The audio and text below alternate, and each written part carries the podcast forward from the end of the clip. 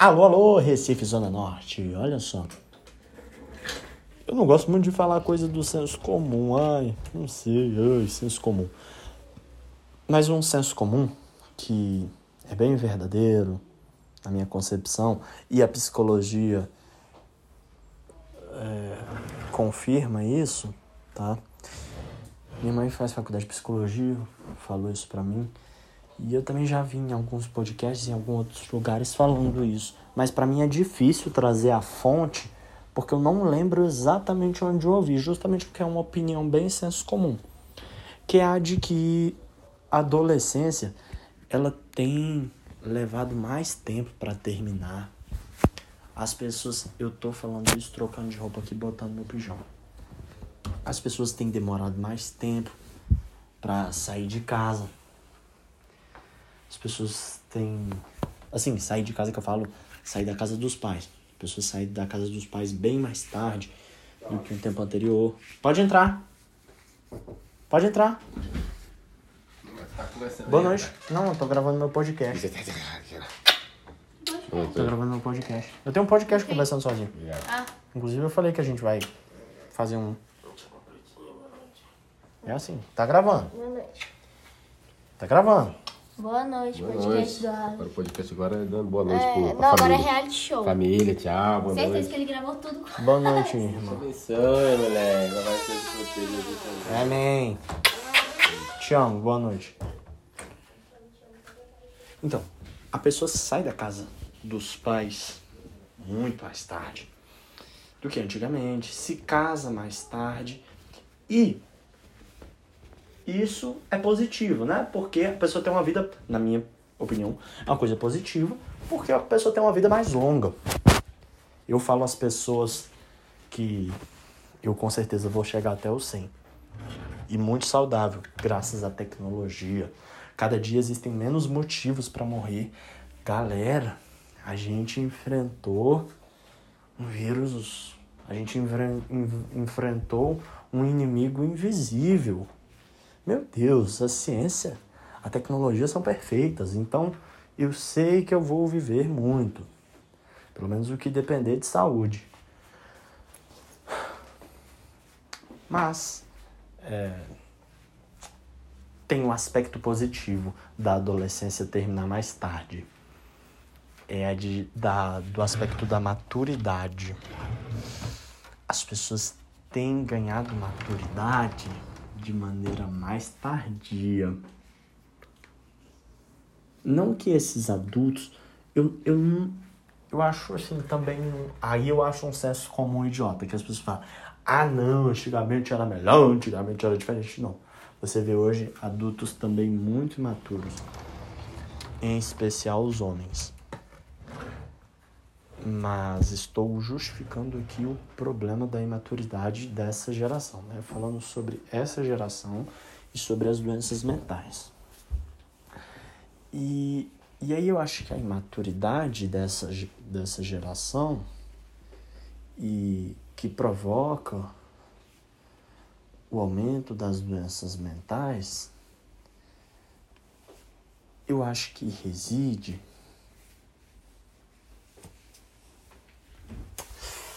Vamos ver como falar isso de uma maneira delicada. No. Na. É é porque é muito delicado falar, né? Esse podcast é o único que eu estou gravando pela segunda vez, porque quando eu gravei da primeira, eu acho que muitas vezes, como vocês sabem, eu só ligo o microfone, só ligo o telefone e começo a falar. Vocês viram aqui, meus, meu pai e minha irmã vieram me dar boa noite e eu dei boa noite pra eles porque eu só falo. Muitas vezes eu, eu acabo o podcast eu falo, ah, eu falei merda ali e tal, mas eu posto mesmo assim porque eu estava me expressando de uma maneira que depois eu pudesse organizar meu pensamento e até falar, não, é, essa parte aqui tu falou merda. Mas por esse assunto ser muito delicado, eu achei melhor gravar outro porque eu não quero que vocês tenham a impressão de que eu estou falando que é, quem tem depressão ou quem tem ansiedade seja uma fraqueza. Não, jamais, gente. É uma doença. É igual gripe, sabe? Você não. Você tá gripado, não é assim, ah. Para de ficar gripado. Ou ficou gripado porque é frágil. Não, ficou gripado porque o corpo fica gripado. Ficou com depressão porque o corpo ficou com depressão. Mas existe, existem maneiras de você se prevenir das doenças mentais. E aí é nesse ponto que eu quero tocar, né? Eu acho que quando você tem um grau de, de autoconhecimento, que poderia ser substituído pela palavra maturidade, eu acho que a maturidade tem a ver com isso, de você se autoconhecer, né? Eu já até gravei um outro podcast, é, bem ruinzinho, diga-se de passagem, falando sobre maturidade. E aí eu até trouxe essa referência aí do Leandro Carnal, da Gabriela Priori, no episódio lá do Noia, Noeminha, que eles falam, né, isso, que maturidade é você se conhecer. Você passa por uma desilusão amorosa, você passa pela segunda, pela terceira, você sabe. Você já, na, na quarta você já sabe lidar melhor com isso, você tem uma impressão, uma opinião um pouco mais bem formada, ou você aprende a lidar com a velhice, com morte, de uma maneira que te faça sofrer menos, ou até mesmo com os momentos de alegria, você começa a conhecer o tipo de festa que você gosta, como você vai agir, se você vai sair de casa, se é um enfim, várias coisas englobam, né? Se conhecer, você saber viver. Isso tem a ver com maturidade. Então, você está falando que se conhecer previne doenças mentais? Eu acredito que sim, né? Porque isso cria na gente uma resiliência.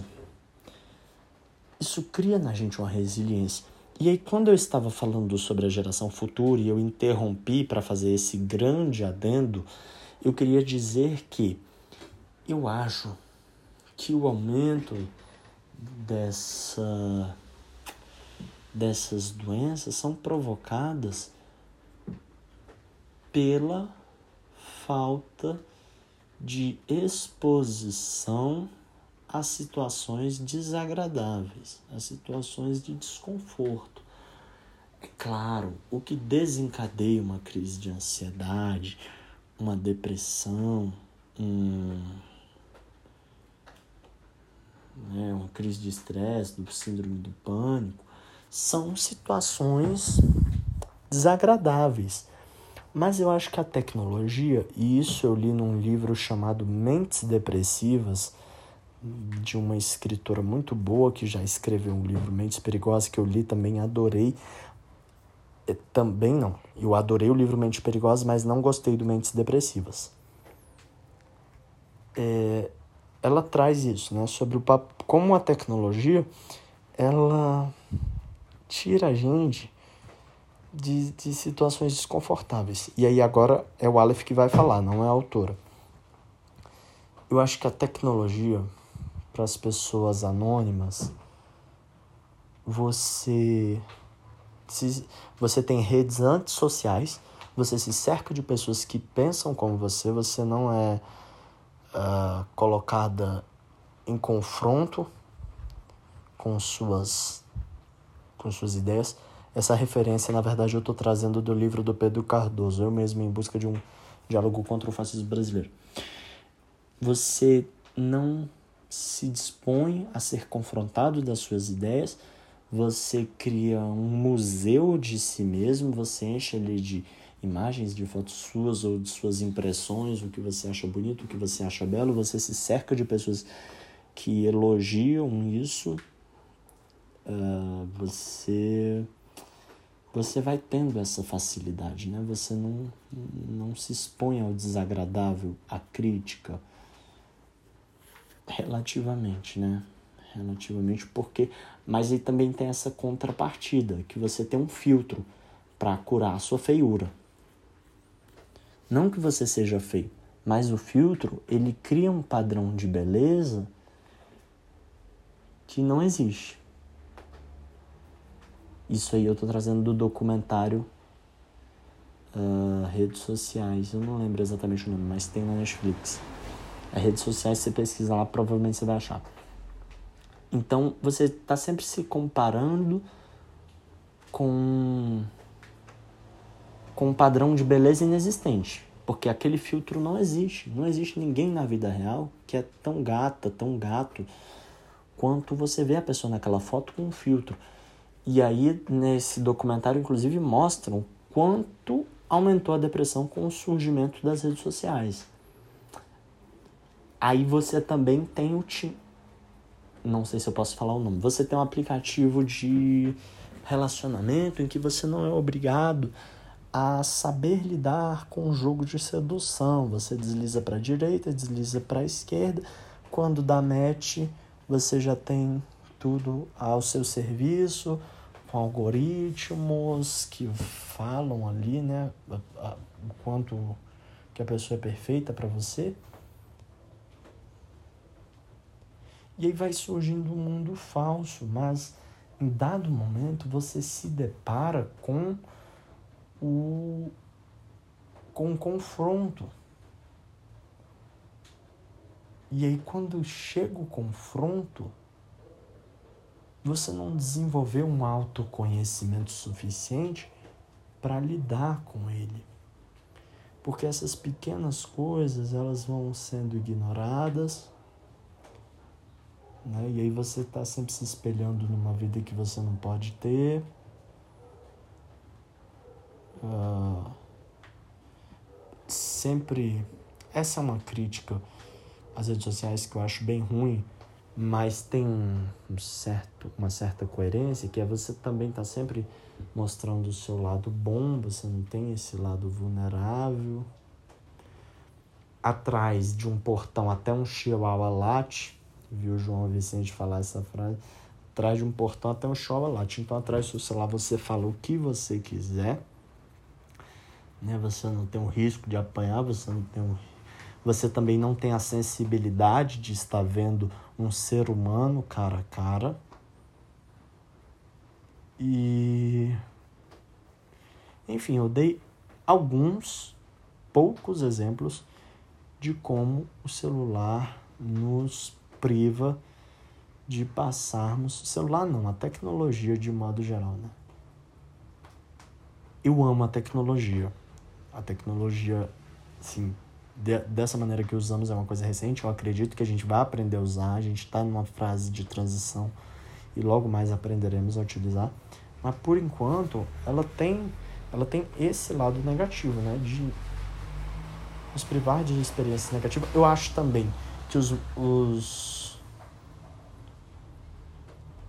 os exageros dos movimentos sociais, em dada medida, também querem é, isentar as pessoas das suas responsabilidades de se resolverem consigo mesmo. Eu já falei muito sobre isso em alguns outros podcasts. Claramente, não sou a favor do machismo, da homofobia nem do racismo. Sou, boa noite de novo, a irmãzinha, te amo. Claro que não, sou a favor, né? De todos esses movimentos acho hiper necessário, acho hiper necessário. Mas reconheço sim que existem alguns exageros, e já até gravei um, um episódio falando sobre isso, então não vou entrar muito nesse assunto. Mas acho que esses movimentos sociais, e não só os movimentos sociais, os grupos conservadores, eles, eles se isentam da responsabilidade de haver divergência, de haver discordância. Então, tudo isso vai corroborando para que a pessoa não se exponha a conflitos. Isso é um problema. É absolutamente normal você se incomodar, é absolutamente normal você ter uma decepção amorosa, você terminar um relacionamento, você ter algumas pessoas que não gostam de você, algumas, né? Não todas. Algumas pessoas que não gostam de você. É normal? Não, isso não é normal. Não deveria ser. Mas sofrer bullying no Fundamental 2, no Fundamental 1, é uma coisa muito recorrente. Somente aquelas escolas que têm uma política, eu sou professor. Aí ah, eu usando carteirada para. Não, eu estou citando a fonte, né? Eu estou citando a fonte. E, inclusive, recomendo um filme que eu atuei pro diretor querido, a gente ganhou prêmio e tudo, chamado Menina de Barro, lindo, para entender que o bullying não é brincadeira. Mas no Fundamental 1, o bullying é muito comum.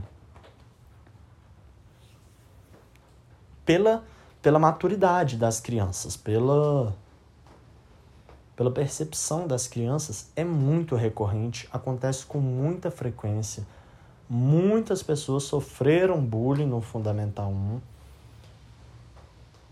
E aí, claro, temos que erradicar o bullying. Eu não sou daquele. Ah, não, no meu tempo sofria bullying. Ah, você chamava de fulano de Beltrano, você ia lá, revidava, achava graça.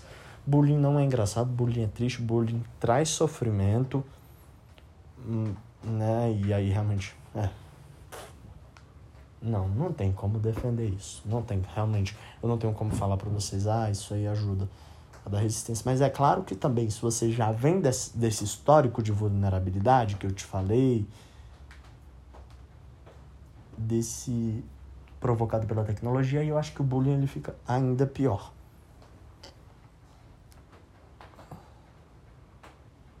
E eu não acho que as pessoas devam sofrer bullying. Não sei nem por que eu fiz esse comentário.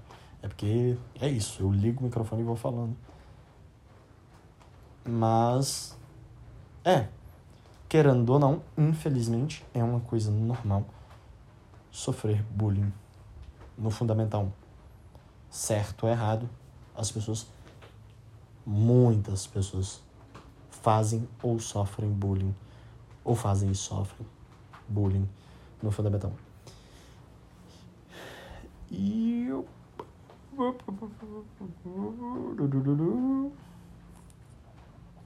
eu tinha outra coisa para falar sobre as doenças mentais. Ah, eu acho também que o autodiagnóstico é uma coisa perigosa. Aleph, mas você não acha que o autodiagnóstico. Ah, sim, vamos explicar primeiro o que é autodiagnóstico. A pessoa está tendo. está ansiosa E justamente por essa vulnerabilidade, essa falta de autoconhecimento, ela disse que está tendo uma crise de ansiedade. Sim.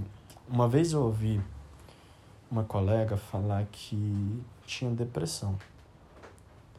E eu falei, poxa, e você se trata e tal? Ela falou, não, porque eu tenho depressão quando eu termino relacionamentos. E aí eu fiquei meio assim, né? Porque vindo dela, realmente eu acho assim, as, as chances disso ser, ser verdade, felizmente, são baixas. Né? Tem um gênero de depressão que é que é realmente assim, você tem depressão em momentos ocasionais, tipo ano novo. É uma depressão periódica, tem um nome agora que eu não me lembro.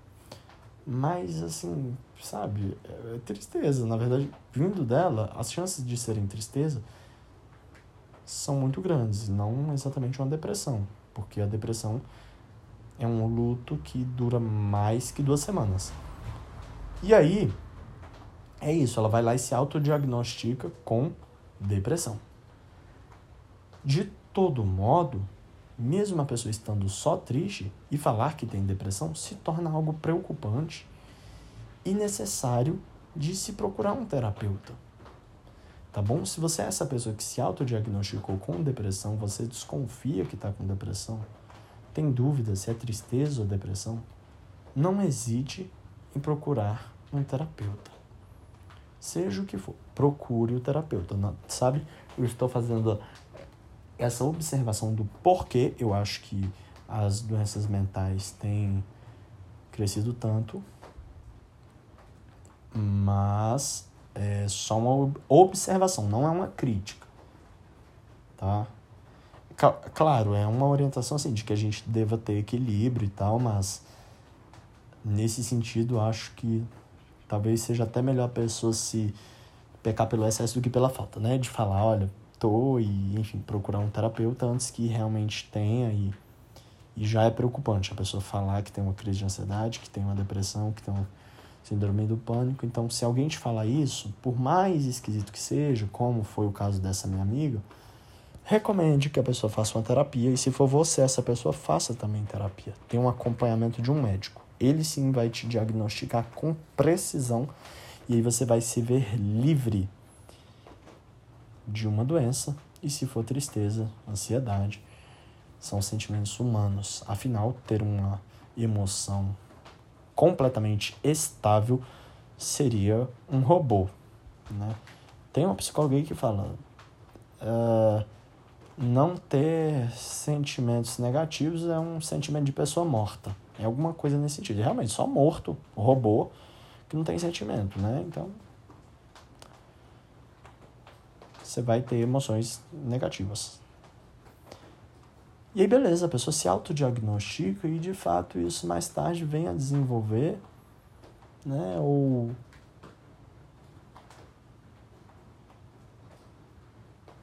E aí, mais uma vez, a gente cai na falta do autoconhecimento.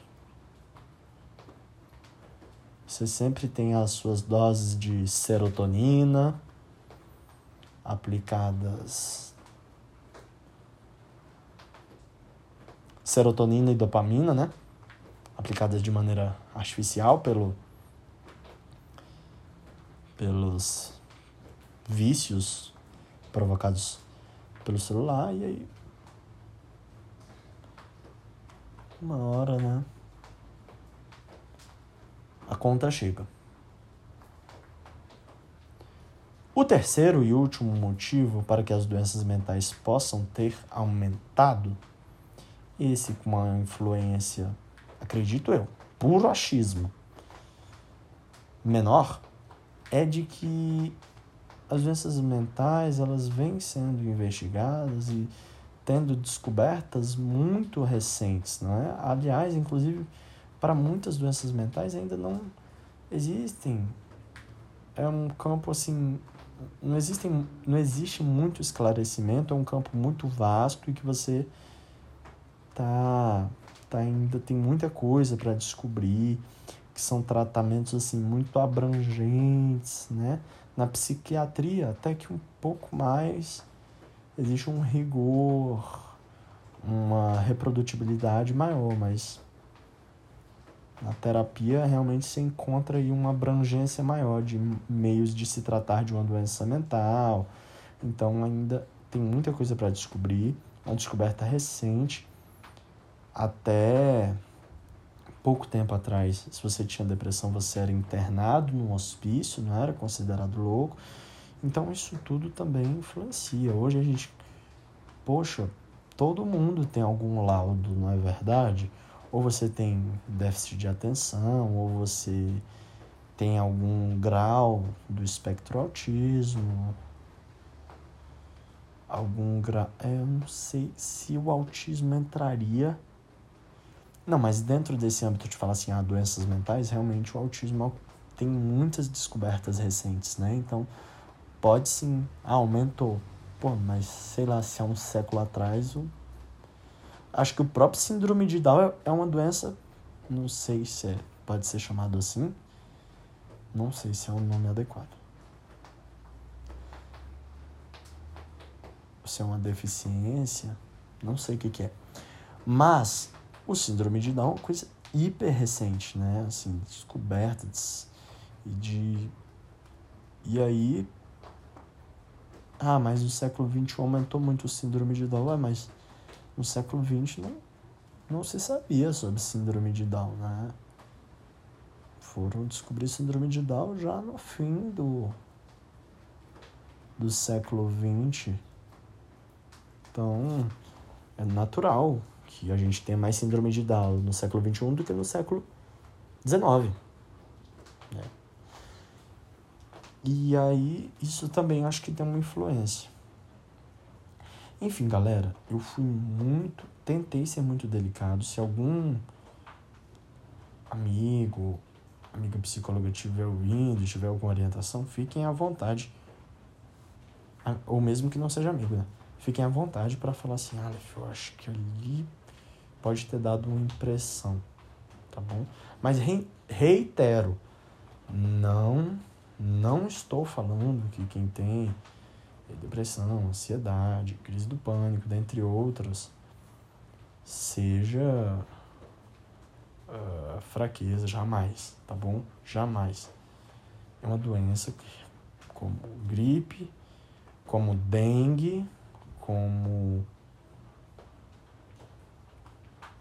como outras doenças que já exemplifiquei o suficiente, né? E, e para mim isso é muito óbvio. Dizer isso é muito óbvio. Chega a ser ridículo eu ouvir eu falando isso, porque para mim realmente não, não, não, precisaria nem ser dito. É porque estou mostrando. Vocês sabem muito bem que algumas pessoas não pensam assim, né? Não pensam que seja doença. É cuidar da sua cabeça. Não. Calma aí. Não é fraqueza, não. E reitero também: se você tem dúvidas, não hesite em procurar ajuda. Sobre hipótese alguma, hesite em procurar ajuda. Então, muitas graças, bisous, arredevite, a revoar.